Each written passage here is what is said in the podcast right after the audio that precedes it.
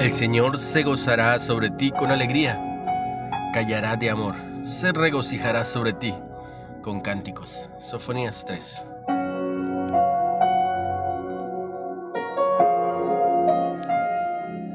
Es sábado por la tarde, en un parque tranquilo junto al río. Los corredores pasan, las cañas de pescar se agitan, las gaviotas pelean por los peces y los paquetes de papas fritas y mi esposa y yo estamos sentados observando a una pareja.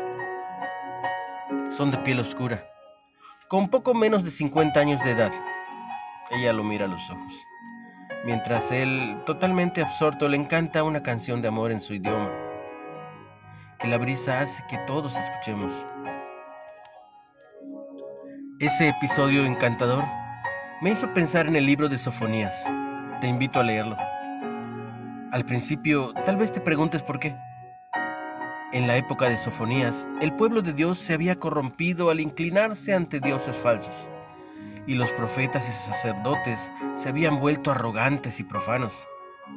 En gran parte del libro, Sofonías anuncia el juicio venidero de Dios, no solo sobre Israel, sino sobre todas las naciones de la tierra pero predice algo más. De este período oscuro emergerá un pueblo que amará a Dios de corazón, el cual será como una esposa en la que su amado se deleita.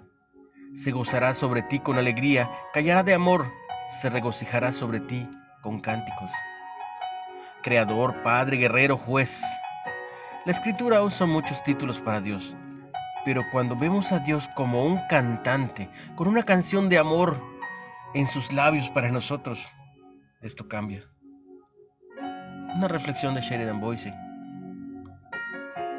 ¿Cómo describes normalmente a Dios? ¿Creador, Padre o de qué forma? ¿Cómo cambiaría tu vida si lo consideraras tu amor y tú ser su amado? Señor, me encanta ser motivo de tu canción. Tú que en este momento lees o escuchas el mensaje, recuerda, tú eres motivo de su canción.